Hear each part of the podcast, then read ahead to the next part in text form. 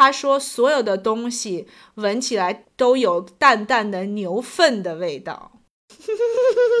天，我正在喝水，差点喷了。他闻过牛粪啊？就是青草加便便的味道。哎呦！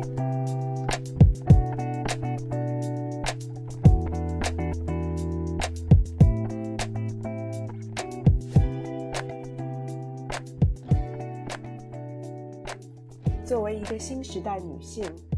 不管你事业多成功，或者生活多幸福，是不是无意间也会冒出“我够好吗”这个疑问？欢迎来到我们的 Podcast Good Enough，你很好，新手女的幸福指南。希望我们一对太平洋两岸的闺蜜之间诚实亲密的闲聊，能给各位听众带来一点快乐或者一点启发。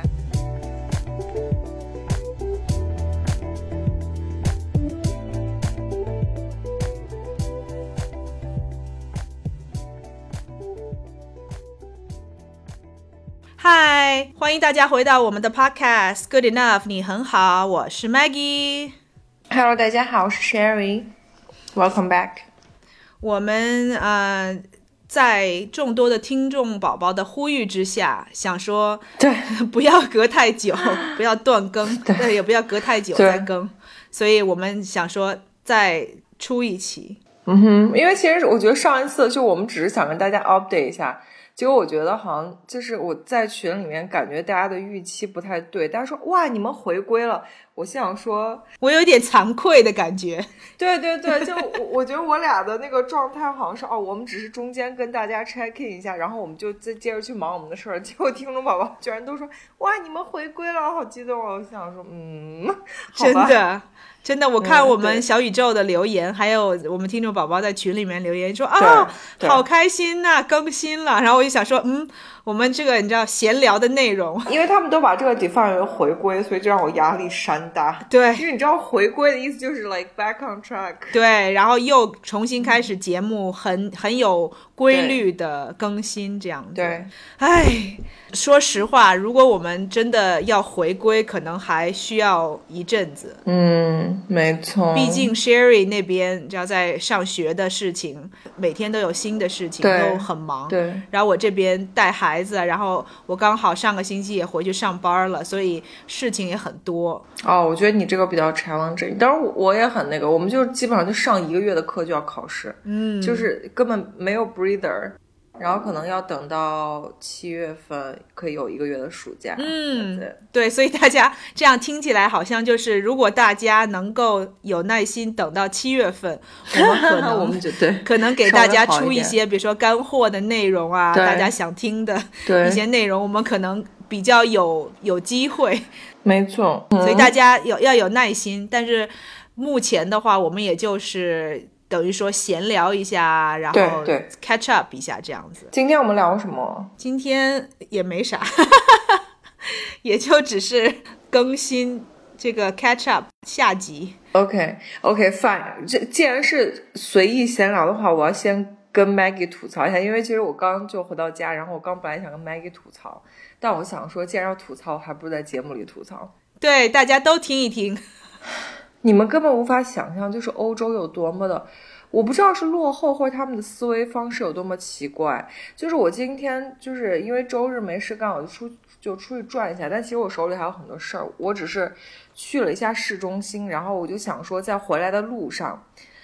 因为就是有 craving，就觉得周末我就想吃个 KFC 这样子，因为这边有很多那个素的。就这边就是所有的 McDonald's，然后 KFC、Burger King，他们都有那个 veggie option，就素的炸鸡什么之类的。然后就想说，嗯，周末了是不是啊？就假的炸鸡，就是那个 protein 德国的那个，就是所有地方都有素食选择，哦他们的那个素食做的很好。OK，然后我就想说，我顺路去弄一下。然后我想说去了又要排队，你知道，因为在中国，就你如果提前你比如说在下单网站上或者小小程序上下单，你就去就拿就好了，对吧？对或者你去了之后再付款这样子。我就在网页上下了单，下单好之后呢，我就往那边走，因为很近，我就想说走过去，然后就可以取了这样子。结果我走的时候发现，我把邮件打开，发现那个订订单的邮件上它没有那个订单号码，他说你的订单号码是 null null 就是嗯没有 nothing，、nothing。然后我就我把那个邮件我就再放放到翻译软件里面翻译一下，发现那个订单成功的确认邮件里说。谢谢你，你的订单已经成功了。如果等你走到店里附近，你觉得离我们比较近的时候，你再摁一下 “Please prepare my food now”，它才会开始 prepare。啊，所以就是你订单成功那个邮件，首先它就没有在 prepare anything，、嗯它就是一个成功的 notification，然后你等到附近的时候你再点。我想说好吧，那我就点，点了之后我想说那我可能要多等几分钟。嗯然后进去之后，就店里人超多，因为在市中心，我就发现我的订单号码既不在那个正在准备中，也不在正在取餐中，嗯我就觉得很奇怪。我想说那那我就等着吧，反正嗯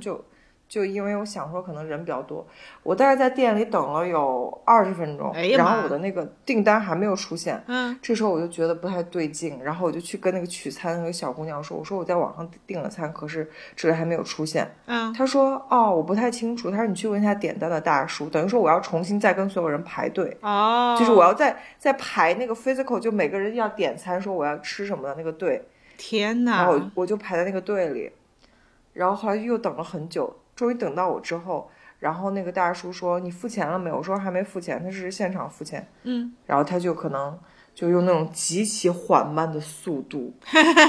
手里还拿着票，然后一会儿手里再拎个薯条什么的。然后过了可能五分钟，他把我的订单调来，他说：“你现在付钱吧。”我在那付了钱之后，我的订单才出现在了正在准备中。所以你知道吗、啊 w h a t s the point 对 of，完全没用，点餐？对我在那边，浪费了可能半个小时在那边等，就是邮件你收到确认邮件还不算，你要在那个邮件里的页面再去选一个，请准备我的饭，然后你准备嗯我的饭还不对，他还不会，你还没，付钱，对你得付完钱他才准备。你需要再走到那个排队的队伍里，再重新排一遍队，然后把钱付了之后，他才会开始准备的订单。我心想说，What's the point？这提前点单的意义到底在哪里？对呀我天哪，我真有这个功夫，你都可以去吃一些别的东西了，你这还叫快餐吗？Exactly，就是我想说，你们做这个 digital 或者提前点餐这个 option 到底是在干嘛？而且如果你到了店里头直接去排队，然后付钱，还更快，没错啊，那我现场点不就好了吗？好莫名其妙一点儿也不节节省时间。对，但我就觉得这就是一个非常德国和欧洲的一个缩影，就他们这边的数字化做的真的都很差。对，好不先进哈，不像国内，对，美国应该好一点吧？嗯，这边还可以如。果你想去吃个什么东西，提前点餐，你就提前订了，他就你就去拿就好了。，对，特别是如果你在他的那个 app 里面，像这种快餐啊，它都有自己的 app，你在他的 app 里面点，他就会给你他的那个这边的确认，就是订单啊、下单成功啊什么之类的，它都会有一个号，然后你根本都不用单子的号，你就去，然后它就是报个名字。啊，它现在很多，特别是这种快餐，它都已经就是做好了以后，它就有一个区，就是专门去取餐的，因为有这边有很多就像那种就是外卖小哥，嗯，对，就是像 Uber Eats 啊什么之类的，嗯所以人家到了那个地方、看一下名字，对了，完了以后就马上拿走了，哦。就根本不需要跟人接触的，因为因为这个疫情里头，本来这个点就是。避免和就过多的人接触，对 contactless，所以你说你就是又点单，然后还跟俩人说上话了，你说这一点儿都，对啊，What's the point？而且还浪费时间。对，而且这边真的就很落后，当然也可能因为跟欧洲地方小也有关系，像美国可能很多地方它本来就地方大，然后又有 drive through，它就专门 dedicate 一个取餐区。那这边就市中心都是那种很小的，就是你知道欧洲的那种都是小街，然后小地方，对对还是可能需求需求量小。无力吐槽。对，其实我们想象中就是啊，国外啊、欧洲什么的，好像挺先进、挺高级的，但不是是，对这种小城啊、小 town 啊什么之类的，其实挺落后的。对，而且那个说到那个点，我就想到我每天出门要带无数个钥匙，还有那个 transponder，就是那个门卡开门的，还有现金，因为这边很多店就是它就是只收现金。是不是啊？我每天都在跟我所有的同学，不管是哪个国家同学吐槽，我说，Oh my god，我说我说 Germany like very 落后，因为就是我在中国，就是我只需要带一个手机，我家的门也是指纹的。对，他们这边就是所有的那个钥匙，像我的门上还有两个锁，它一个是下面的锁，一个上面有一个横横的那个大大的锁大锁。嗯然后公寓门还有一道锁，，OK，他们就是就是很 old school。然后学校也是，学校的 locker 要有锁这样的，天哪真的！是。对呀、真的好像又就是大概十年十几年前，就很像我们小学的上小学的时候，出去的时候，大家那个脖子上都挂一个钥钥匙。对那种感觉。我真的 literally 现在每天都是，我只要拿出我的钱包，我的钱跟我的卡都放在一起，然后我就把我的所有钥匙都拎在上面，真的就是那个一拎钱包就是哔哔哔哔哔哔哔，就就跟小时候的拿着上钥匙一模一样，走到哪儿人家都知道你来了，叮铃当当活越啷的。退后，真的。那你除了要吐槽这个这一点以以外，你目前到了德国还有什么文化呀？然后这种人文的这个差异，我觉得这方面是，嗯，我觉得是可能需要专门开一集，就是说，因为整个文化，欧洲的文化跟美国的文化跟中国的文化其实都不一样。就欧洲人多多少少思维还是很保守，包括就是像他们对这种，就是说 bureaucracy，当然就是德国就是一个典型嘛。但是我只是想就简单的跟大家说一下，其实我觉得来了之后，更多的我还是觉得比较 free。因为就是主要还是因为疫情的关系，就是国内现在大家也知道是什么状况，然后在这边就是 literally 就是我们出去吃饭啊，去喝酒啊，去 clubs，然后什么的，就是你根本无法想象这个病毒曾经存在过，就是 like 我觉得就是欧洲在欧洲人欧洲人已经把这个东西忘记了。就之前我跟别人聊天的时候也是，他们会觉得，他们也是说，好像德国人已经忘，就是再也不记得这 COVID 这个东西存在过。当然，你你可能有一点是跟美国不太一样，因为乌克兰的那个打仗其实对欧洲的影响非常非常非常大。嗯那个对他们的能源啊，然后就是这种就是日常的消耗，包括乌克兰是一个很大的面粉的生产国，嗯，这些东西其实对于他们日常生活的影响，其实比 COVID 要来的大大大的太多了。所以其实他们对于他们来说，可能那个 Ukrainian War 对于他们来说才是。如果如果他们需要担心或者操心一些什么事儿的话，他们可能会更操心那个事情。对 COVID 对于他们来说真的就是 nothing。而且 COVID 已经时间这么长了，就是他们在这些所有的疫苗啊，然后现在就是这个感染的这个程度又大大的降低，对他们来说就是呃怎么说呢，身就是安全对吧？就是身体健康啊这方面其实影响已经不大了，嗯但是这个资源的匮乏，会对经济的影响很大。我可以想象，就比如说你得了 COVID 以后，对你健康是有影响的。你顶多一个月，对吧？两个星期，对，所有的人就基本上这个就好了。但是有些人严重一点儿，可能一个月你可能干不了什么事情啊，或者觉得就是身体不舒服啊什么之类的。但是总是有一个结束的这么一个一个 time frame。嗯，但是像这个乌克兰打仗。对经济的影响是很长期的，没错，然后你也不知道说它这个战争会继续到什么时候，所以对他每一天的生活都会被这个东西影响。对，就是 very uncertain。而且欧洲人本来我觉得也是大家都一样，不只是欧洲人，就是嗯，你会对这些就是生活细节有影响的东西，你会更。就是你会想的更多一点儿，像 COVID 这种东西，现在基本上就等于说抛到脑后了，大家就觉得说已经有治疗方法，或者说传染上以后也没什么太大的事儿，所以他就不会去真的担心这个事情了。嗯，你要跟大家 update 一下吗？啊，我跟大家 update 一下，幸运的我，天哪，我们又说到疫情，幸运，我觉得真的就是宇宇宙灵异事件对发生了。大家你可以想象吗？Sherry 隔空把他的 COVID 传染给我了。Oh my god，简直了！当然，这只是开个玩笑，就是我们录完节目大概多少，可能也就不到两个礼拜吧，就换我。呃，在就是刚刚惊讶完了 Sherry 得了 COVID 以后，就换我得 COVID，大家错哎，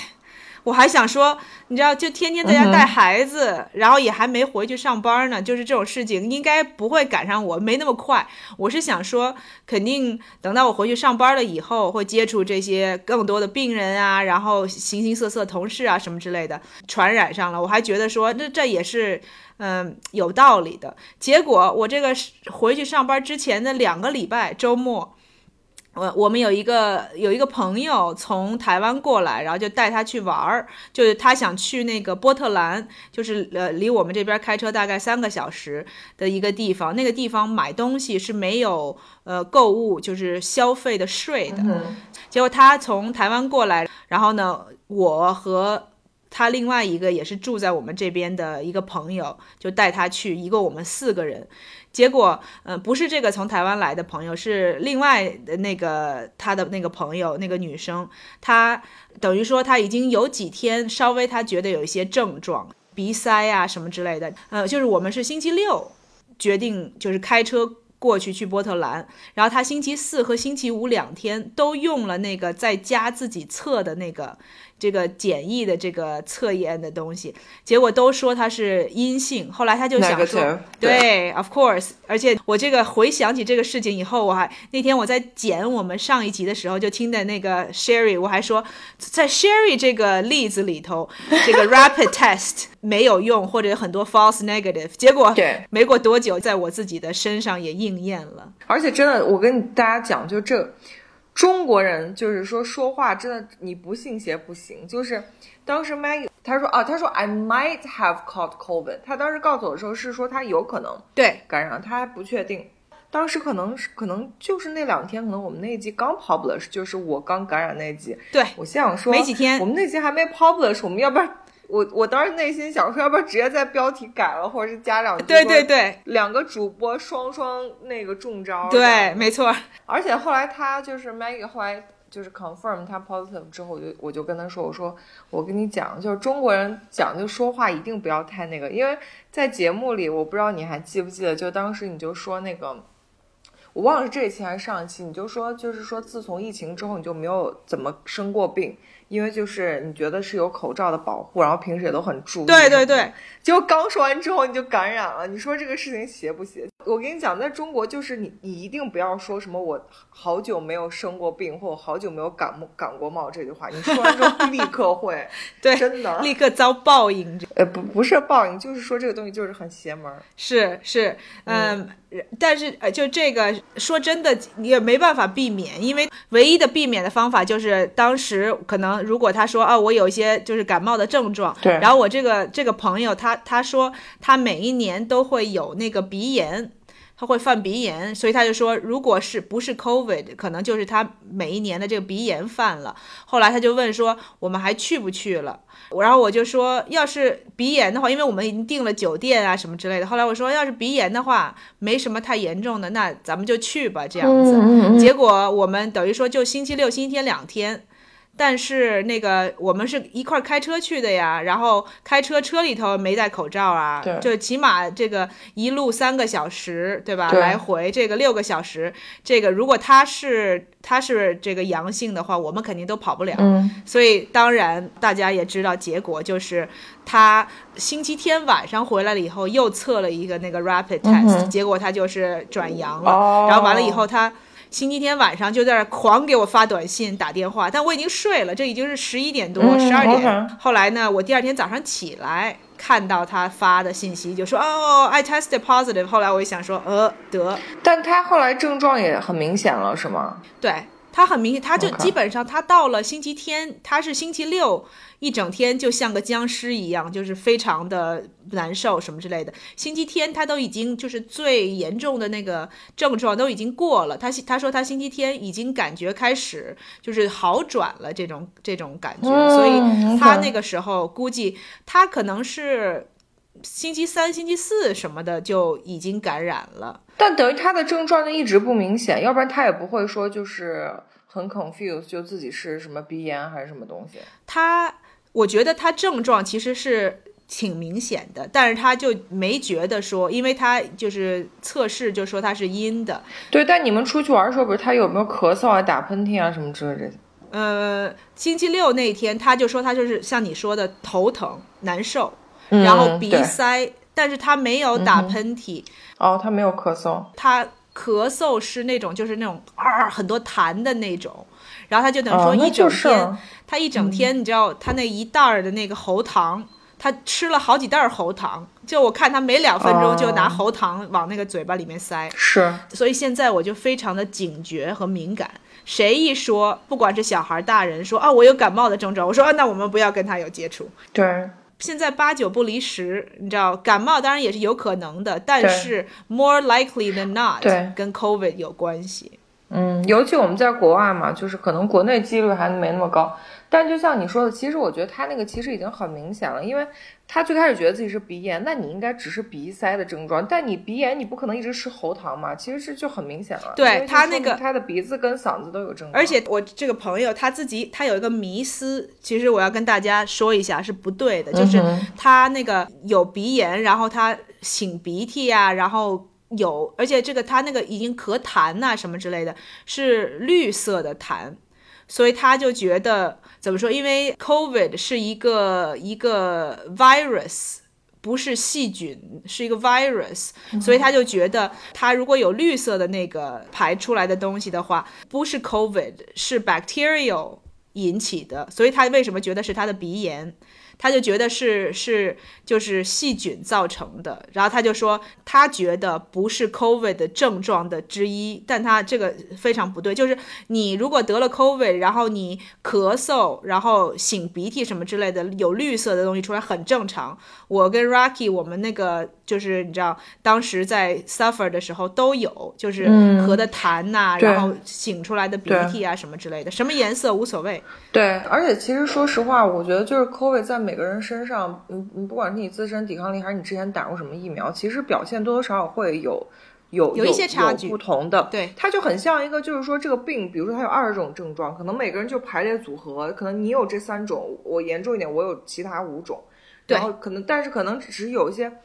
更 common 或怎么样，但就是对就是说，嗯，不一定每个人都一样。self diagnose，对，没错，没错对对，不要因为你、嗯你只有比如说两三种症状，你就觉得说哦，我应该是幸免的。对，因为我那个时候跟 Sherry 在讲，我可能得了 COVID，是因为我还没有去做那个 PCR。我只是在家做了那个自测，但是我自测，因为像我朋友也是一样的，他自测的就是前几天都是 negative，所以我自测，因为我星期六我们一块儿去的，所以我就当我星期六感染，就是我星期六感染了以后，星期天、星期一、星期二自测都是 negative，一直到星期三早上他才转阳，所以你可以想，象，而且而且本来就有潜伏期的，对 CDC 现在的推荐的是说，你觉得什么时候感染的第五天去测 PCR 是最准的。它前面哦、是说这四天、你觉得觉得你接触病毒，对，就是你哦感染的，从感染的时候开始，或者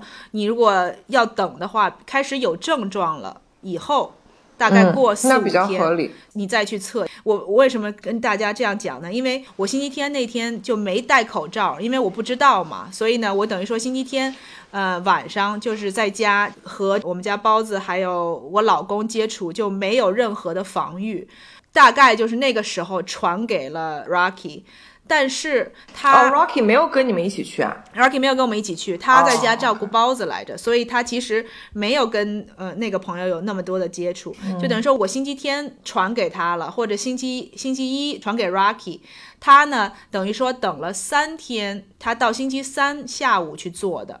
他的 PCR，结果他的 PCR 结果是 negative，嗯哼，所以他就还以为说哦，你看我没有被传染，他自己你知道我不是我说他。得意。哎，得意真的是，他是殷殷得意呀、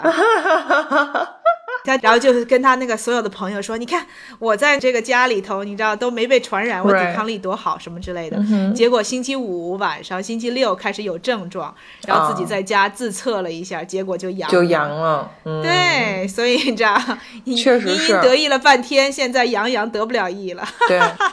所以我就经常跟那个我我家人还有朋友说，就是我觉得根据我的经验，包括我身边人经验，就 Omicron 的这个变种，我觉得就这个东西是防不住的，因为它传的真的太快了。你觉不觉得它它从你个人就是经验，我觉得从我个人经验来讲，我觉得它比我认知中的流感还有感冒要传染的快。因为大家知道，一般你从小就是在传染感冒的时候，一般都是，比如说班里有 like 四五十个人，嗯，有一个人感冒，哪怕他传染性再强，他也只会传染周围的人，他不会传染所有的人那种就都传染是对离他很远的人。然后包括是，如果你在一个很小的那种小的那种工作间里，你可你可能会被旁边的人传染。密闭的空间。对，嗯但问题是奥密克戎这个东西，它经常就是在没有症状的时候，它就可以传给你。嗯因为大家一般知道流感传染的时候，一定是你旁边人在狂打喷嚏或者狂流鼻涕的时候，对你才会被传染。嗯你从来不会说哦，我身边人什么症状都没有，你你被传染了感冒，这个基本上不太可能。但是奥密克戎就是这样子的，对奥密克戎就是你不知道什么时候你它没有不是通过打喷嚏什么传染给你的。对它可怕的地方就在于它那个潜伏期的时候，等于说你没有症状的时候，感染的几率比较低，但是它还是可以传给你的。所以就是等于说防不胜防，在你完全都不知道这个人已经被传染的情况之下，你跟他有接触，你也可能被传染。对，是的，而且主要是现在，我觉得还有一点。就是我们吃亏在，就是说它这个你自测的这个东西，它的敏感度不够高，所以它会给你很多 false negative，所以你明明就已经传染、已经感染了，已经有病毒在你身体里面，但它测不出来，对。所以你就觉得自己没事儿，然后还在那儿大摇大摆的，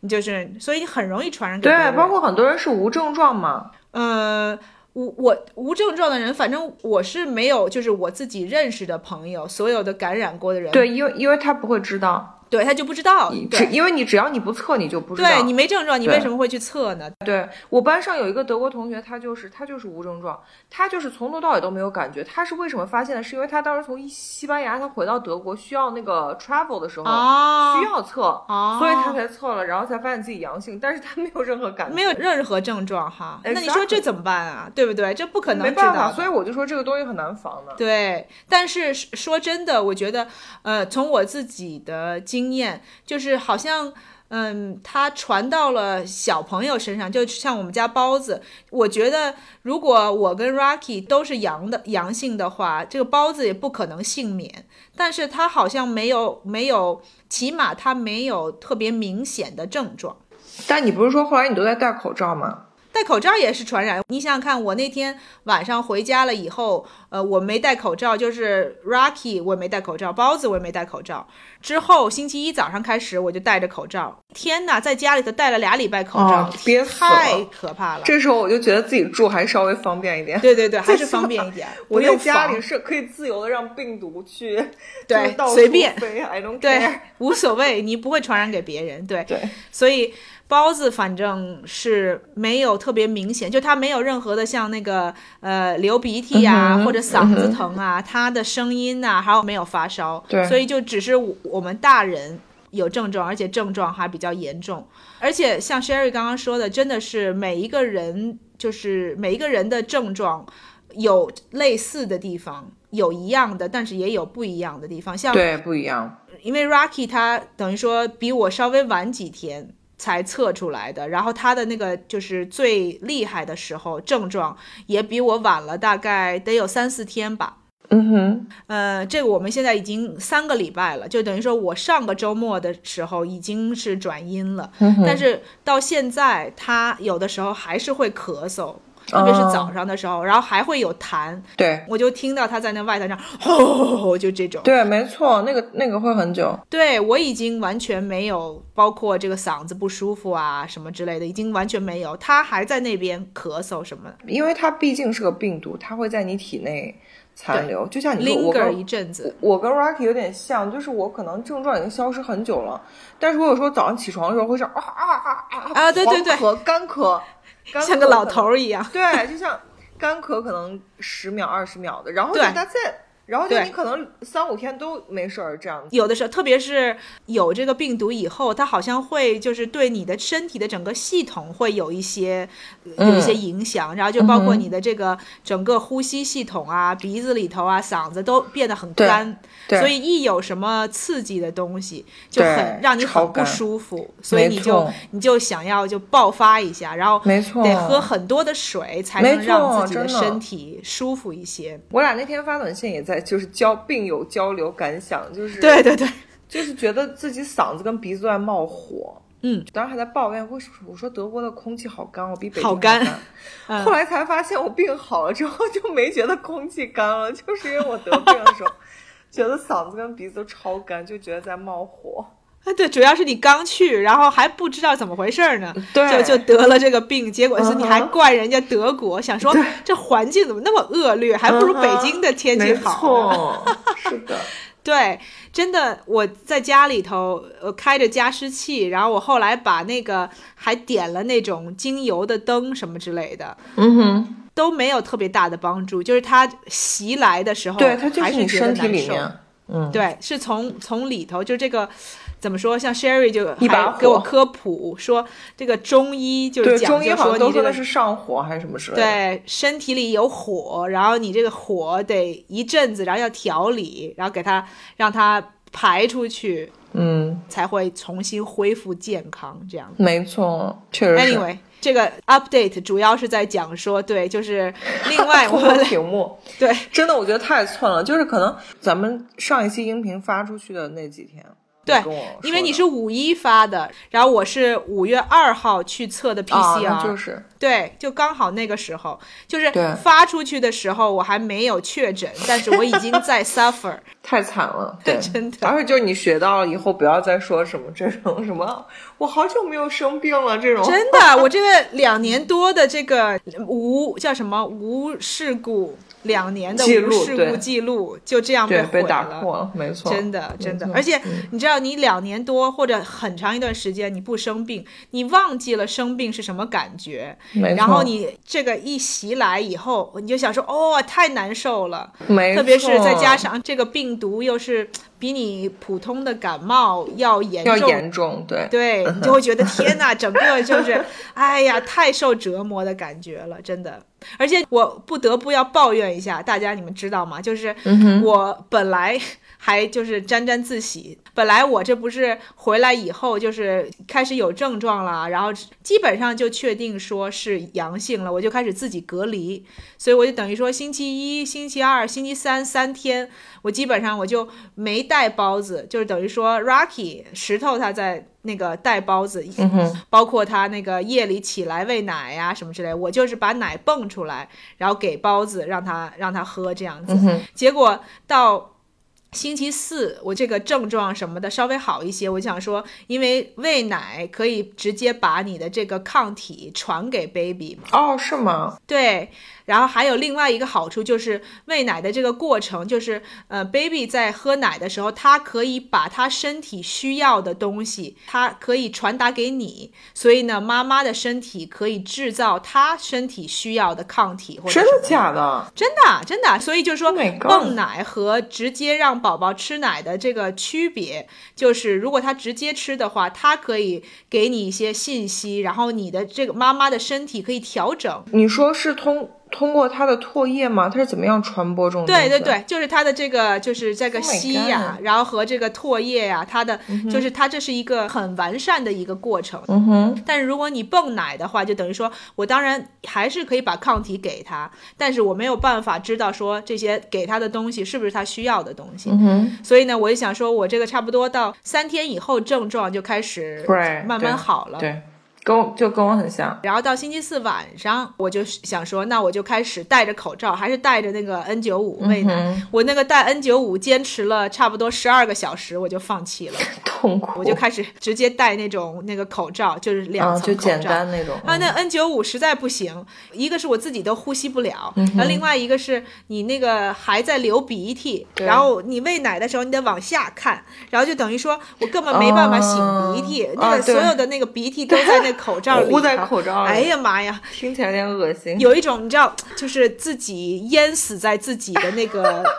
就鼻子鼻子那个，对，有一种自己快要被淹死的感觉，你知道吗？嗯太难受了。Oh my god！以后包子长大，你要把这些故事讲给他，就是对我跟我真的要跟他讲说多大的牺牲。多大的牺牲，其实本来你看，如果没有包子的话，你跟 Rocky 其实就也还好。对，就你因为你们两个人都感染了，You're literally having like a COVID party at home，you can 对交换唾液什么都没无所关谓系对，我都跟 Rocky 说，我说其实说实话，我就是把这个传染给你，我是挺不好意思的，嗯但是真无所谓，因为我也知道你没什么太严重的事情能发生，对吧？你有一些症状什么之类的，我不担心。但是包子我很担心，因为他他那么小，一个是他抵抗力的问题，另外一个是他不舒服，他说不出来。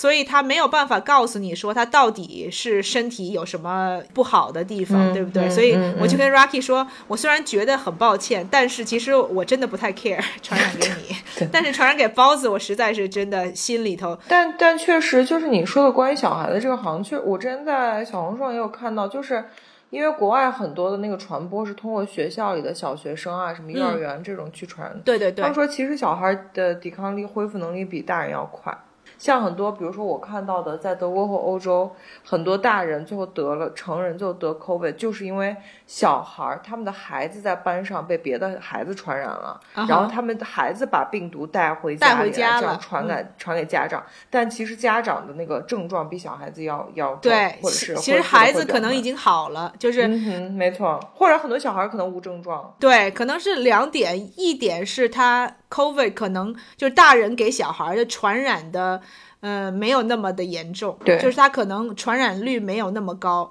然后另外一个，就像你说的是这个症状。可能他在小孩身上，因为如果他症状轻或者说时间短，嗯他都没有助于这个 COVID 的传播，所以他就是在小孩身上可能就没有那么大的伤害，没反倒是他传给了大人，然后大人和大人之间的传染，对。能够让这个病毒等于说能够更大规模的传播，所以我觉得这个病毒还挺聪明的，他会选择知道说哪一个 host 是有用的 host，哪些 host 没有用，它就不花那么大功夫去就影响他们这样。没错。Anyway，我刚刚想说的是，我这不是就是等于说四天我就没有太就是包子的事情，我就没有很忙，我就自己在屋里头隔离什么之类的。结果到星期五晚上，Rocky 开始有症状了，结果我这个休的这个三天多吧，四天就完全就是呃真的。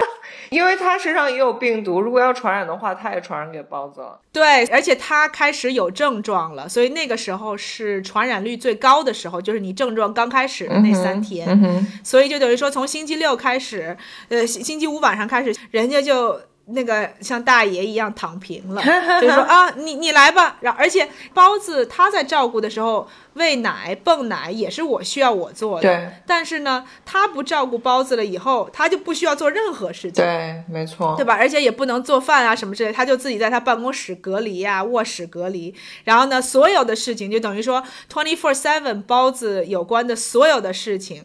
都需要我来做，所以我整个人就疯了。大一共大概到了哪一天？到了可能过了四五天以后，Rocky 在想说他是不是搬回我们的卧室睡，因为那个包子跟我们那个时候在我们的卧室一块儿。然后我就说你今天晚上一定要搬回来，然后他如果要醒的话，你来照顾他，我受不了了，我要疯了。嗯哼，因为那个时候我们还没有就是睡训，所以包子一个晚上要醒个起码三四次，就是每一个小时两个小时，哇一开始叫，然后你就得去把他奶嘴儿给他塞进去，嗯嗯然后就祈祷说哦，快回去睡觉吧，回去睡觉吧，就这样子。嗯所以那个时候真的是又加上不舒服，然后就加上他那个他的就是宝宝到四个月睡眠倒退，真的整个人我都快要疯掉了。对后来我就我就跟 Rocky 说，不行，再怎么着你一定要回来，嗯一定要回来。坚守不是坚守，就是回来把这个照顾宝宝的这个重任，你给他，你给我分担一下。From what it sounds like，我觉得他更多的是在利用那个 quarantine 或者 isolation 作为一个逃避，就是带宝宝的一个一个 excuse。就像我当时就是感染了之后，后来就是因为木已成舟已经感染，我就开始高兴说，我可以不用每天去学校这样子。对对，你就是要把这个好处，主要 Rocky 是因为他啥也做不了，就是不是说他那个感染了以后还有任何他能够 contribute 的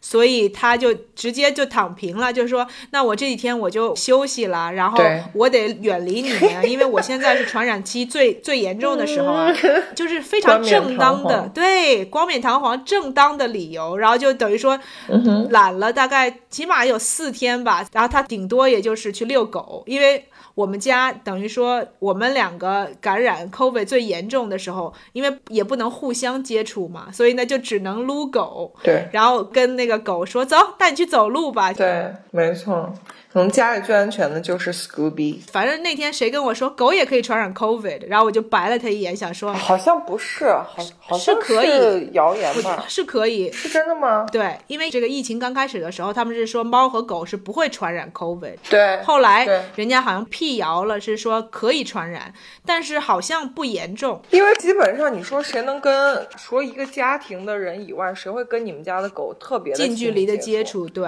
对吧？所以基本上该传的也通过人传啊。而且现在我还都不太确定说这个 COVID 能不能从狗传染给人，你也许有可能可以从人传染给狗。他说狗能传播，不就是这个意思吗？就就像我刚才否定说狗不能传播，就是我觉得，比如说哪怕狗得了，它也不会传染给人了，我是这样的感觉，就等于它不能成为一个中间的一个传播的物质。但是它能不能得是我在说的点，就是狗它能不能得 COVID，然后它得 COVID 有没有症不知道状，吗？这些我、嗯我就不知道了。反正你说的对，就是它传染的几率很低，就是这个狗它不会去到处传播这个 COVID，错。所以相对来说就比较安全。说实话，就我们两个现在都已经得过的人，就是反正我得过之后，我就多多少少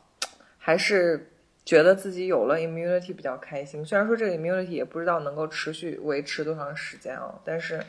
我觉得就是、最起码不用再为这个事情担惊受怕了。当然是因为我们在欧洲或美国，就是说比较。呃，比较自由，然后就是大家对这个事情也觉得无所谓，就是不会说你得了这个病，好像就就上了黑名单，然后大家都得防着你。我经常在那个有的那种微信群里看到他们天天都在讨论什么什么得了新冠后有各种各样可怕的后遗症怎么样，反正就是他们通过这种的宣传，就是去让你相信这个病多多可怕。我就觉得，如果在国内得了这个病，真的是会社会性死亡。但是我觉得他们说的也不一定是不对的地方，就是对，但是有有几率，但不代表每个人都会这样。我我之前看到的研究是说，COVID 它的厉害的点就在于现在，因为现在它都大部分的人不会得那个 long COVID，就是对肺有特别大的影响，它都基本上是呼吸系统的。我之前看到的有一些呃 research 是说，就是你得过 COVID 以后，就会对你，比如说。大脑的哪一部分啊会有，呃，不一定是影响，但是你就是能够照片子的时候能够看得出来这个人得过 COVID。其实我觉得跟像流感啊，我们已经觉得习以为常，我们不把它当做是一个什么严重的事情。但如果你去看，比如说流感造成的影响，可能你也会看得出来有一些系统性的东西，就是说每个得过流感的人，比如说我就瞎说啊，就是鼻子里面都会有一个对 mark 鼻腔有个什么东西对对对对，这都是有可能的。但是说真的，就是它不是一个是不是死亡性的，然后另外一个就是它对你的健康的影响这个程度。从我得过的这个角度，然后从 Sherry 的这个我们分享的这个经历，没有那么严重，反倒是这个，嗯，怎么说，害怕得这个 COVID 的这个恐惧和心理压力，mentality、心理压力，包括 social，你嗯没有办法正常的去生活，对，去旅游、去出国，然后去跟朋友就是很肆无忌惮的。比如说你正常你见面会跟朋友拥抱啊或握手啊这种，就现在都等于说所有东西都停滞了，就是因为害怕呃传播啊、感染啊什么之类的，所有的这些社交上面的东西、都完全就是感觉好像是所有的东西都停滞了，然后都没有向前的感觉，所有的东西都是静止的。其实我觉得相比之下，得了 COVID 然后 recover，反倒比就是就你你反而觉得你 move on 了。对我觉得我出出国之后，在德国之后，我就会感觉，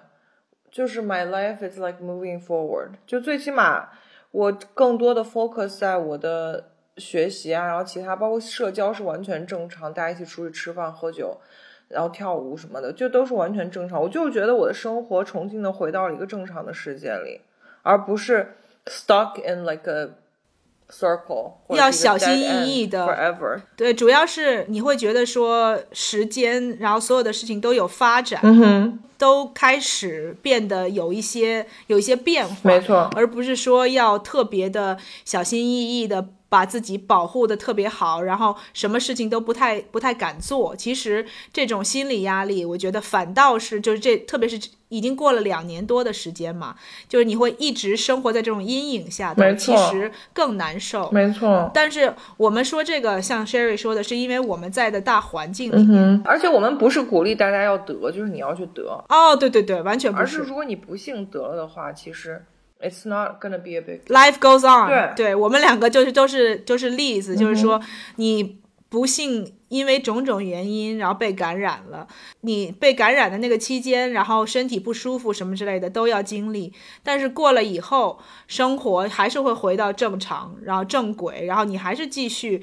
其他的事情都都没有变化。没错，嗯，但是话说回来，我们两个也还是都要小心，因为你得了一次以后，还可能再得。对，有我有我有同学得过两次的，对，两三次我都听过。然后，嗯如果你得的这个次数太多的话，其实还是会对你的身体健康有一些我们可能不太知道的影响。像我的之前的那个老板，他一共感染过两次还是三次 COVID，、嗯，然后他那个就是鼻子一直没好，他那个时候感染的是 Delta，、然后他就等于说失去了嗅觉和 Delta 对，失失去了嗅觉和呃味觉，那个当时有一段时间，后来恢复了以后，他说所有的东西闻起来都有淡淡的牛粪的味道。天，我正在喝水，差点喷出来。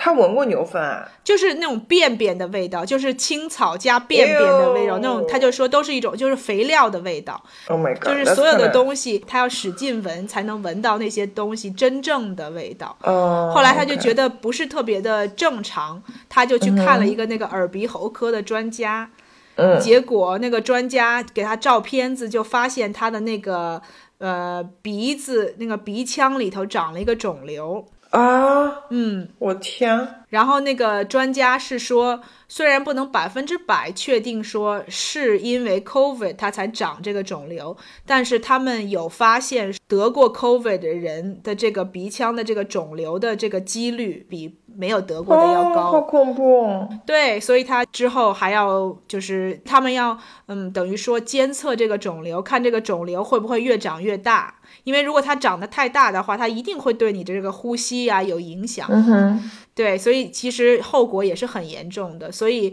得过以后也要小心。是的，怎么越讲越变成一个 horror story？对，是挺可怕的，真的。嗯，是的。我是觉得，就是从这个事里面，我觉得我得到的最大的感想，或者是那个是，我不是说这个东西是好或是坏，而是我觉得任何东西都有它的两面性，就是没有绝对的好事儿，也没有绝对的坏事儿。如果是我的话，我会从里面学到，就是要随时保持一个乐观的心态，就不管碰到什么东西，不管它是好，在你最开始的认知里是好事还是坏事，其实都都有好的一可以乐面吧观一。点。对，就都可以乐观。如果你能够看到事情好的一面，虽然是不好的事情发生，没错，但是你的生活，你还是能够从中找到值得的，就是有价值的地方，然后它才能帮助你的生活，不不至于一有什么坏的事情就活在黑暗里头，然后就特别的沮丧啊什么之类，其实对我们的生活质量啊完全没有帮助。嗯哼，没错，嗯，最后我就突然想到你得了 COVID 以后，其实我们之前我跟 Sherry 也聊过，它对你的睡眠有一些影响。嗯，对对，对于我来说是，我之前跟 Maggie 讲过，就是有大概得了之后有一两周吧，就是会有那个，我之前跟我们班上那个另外那个得过的韩国同学有讲，就是大概那一两周，就是中间半夜会有。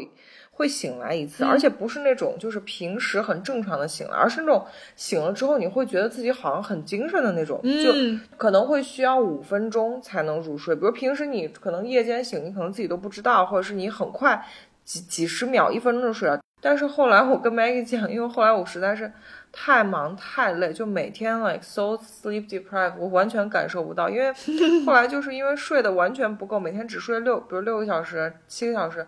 就挨枕头就着，然后一睁眼就是闹钟，嗯 所以就后来这个事情对于我来说就消失了。对，累的就是已经睡眠这个东西就是奢侈，所以什么时候都可以睡。嗯哼，对，我是想问说，你有没有就是睡不着的时候，或者说不一定是现在啊，就是之前，就比如说你呃晚上要入睡的时候睡不着，或者像我，比如说我之前就是我说过，就是喂奶的时候，就是你喂完奶以后，别人都睡了，然后你听着旁边人还打呼噜，然后你自己就在那儿醒着，你有没有这种经历？然后有没有什么跟大家分享？怎么样可以就是帮助你自己更快的进入梦乡啊？这种方法？你说你这种情况是你得 COVID 之前就有，还是得了之后？我是说的 in general，我是之前就有，就是我喂奶的时候就会，就是你就会，你喂完了以后，因为你一个小时都醒着，所以你很难所有事情做完了以后就立刻说 OK，那我现在要回到睡觉的状态，所以有很长的一段时间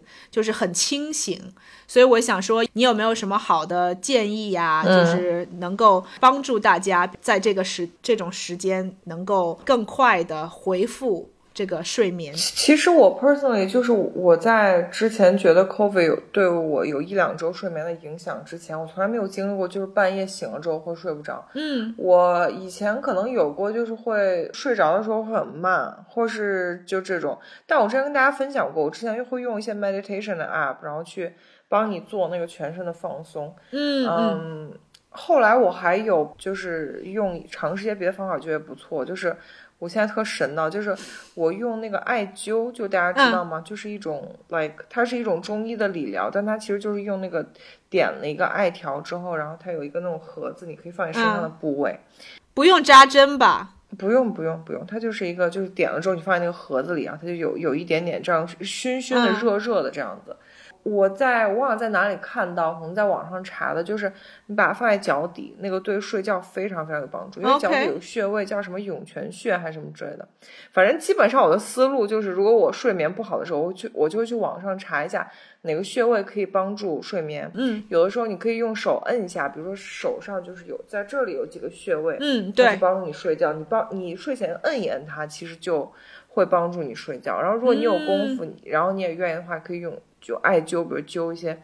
呃脚底的部位啊，或者哪里的部位去帮助你睡觉。我觉得对于我来说，真的还蛮有用的。就像我有时候就是睡觉前，我就这样捏自己。的这个穴位，然后摁几下，就整个人就失去知觉。哦，是不是啊？这么有效果啊？对，没错，嗯，我回头可以发给你。嗯，好，我觉得你说的挺有道理的，因为像你说的，就是这种帮助睡眠的这些穴道，就是其实应该就是等于说你的血液就是等于贯通全身嘛，对，就是因为我就刚刚想到，就是如果你睡觉的时候哈特别冷，特别是你手脚特别冷的时候，你就很就是很难受，就是不太能睡得着。没错。但是慢慢的，你盖了被子以后，你整个身体暖和起来了，好像慢慢的就有这种更有睡觉的感错觉，，是不是？没错，就像那个嗯手脚心发热，但是我我我个人还是坚信，就是那个穴位是有它神奇的功效，它不光是一个就是说温度的一个上升，我觉得。哦、i see。但我觉得像你跟你这说的差不多，就是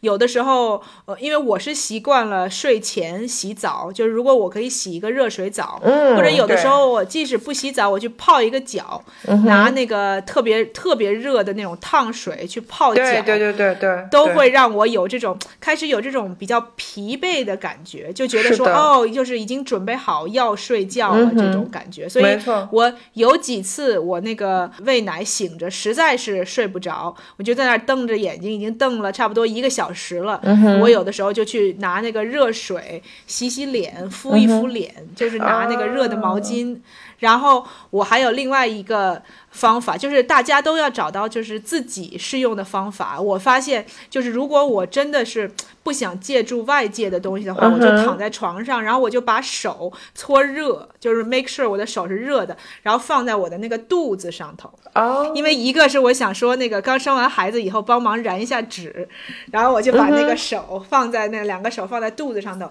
然后开始做一些这个 meditation 的呼吸的东西。啊，对对，也是 meditation，对，这样我就等于说不需要外界的帮助，嗯我就是两躺在床上，然后就是慢慢的 focus 在呼吸上头，然后。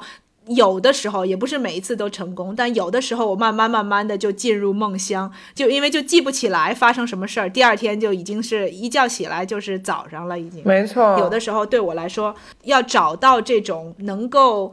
能够重复性的帮助自己的方法，特别是你累的时候，或者呃生病的时候，或者事情很多的时候，对，你这个脑子里面事情想太多的时候，更需要休息。嗯，所以要找到一些能够帮助自己的一些方法，然后能够能够反复的使用的这个方法，没错，没错，帮助自己能够尽快的得到这个休息和恢复。没错，而且我觉得你说的那个就 meditation 的这个，其实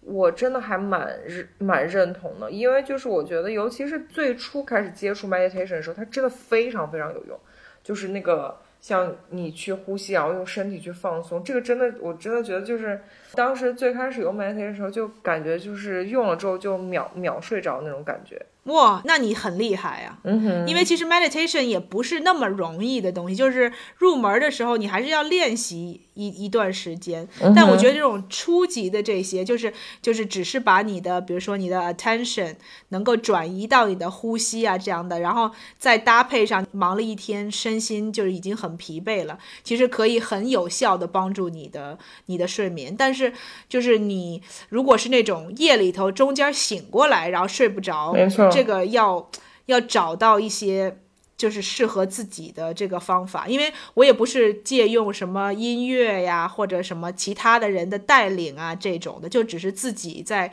寻找这么一个对自己有用的办法。嗯，那你还蛮厉害了。嗯，但是不是每次都有用，所以 whatever。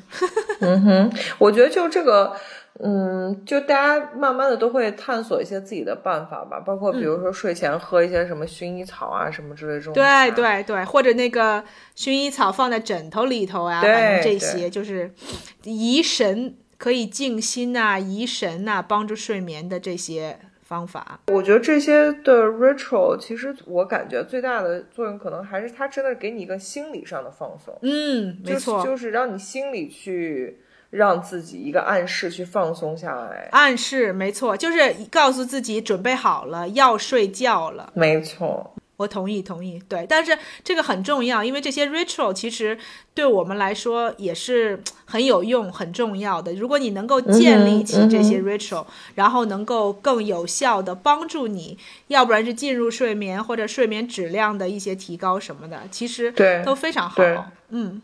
好呗，那我们今天就到这儿呗。其实也没说啥，又是又是 update 了半天。哎，这这毕竟是一个很有戏剧张力的故事，我觉得还是需要讲一下的。是的，是的，没错。通过屏幕感染口碑，对，让大家也了解一下我们这个就是生活的有多么的精彩。嗯哼，当然，我们也祝福，就是还是我们在国内的听众宝宝，不管是嗯，就是还在封城啊的这些听众宝宝，或者在经历嗯，就是这个疫情的对被影响的这些。听众宝宝，祝大家这也是做好自我保护，然后尽可能的不要太太大的压力，就是 go with the flow，在你的生活的这个状况里面 do your best，希望可以找到这个好的一面，然后可以尽量的还能够继续享受你的生活。嗯，我觉得真的对于在国内的各位听众宝宝，大家还是要更多的关注自己的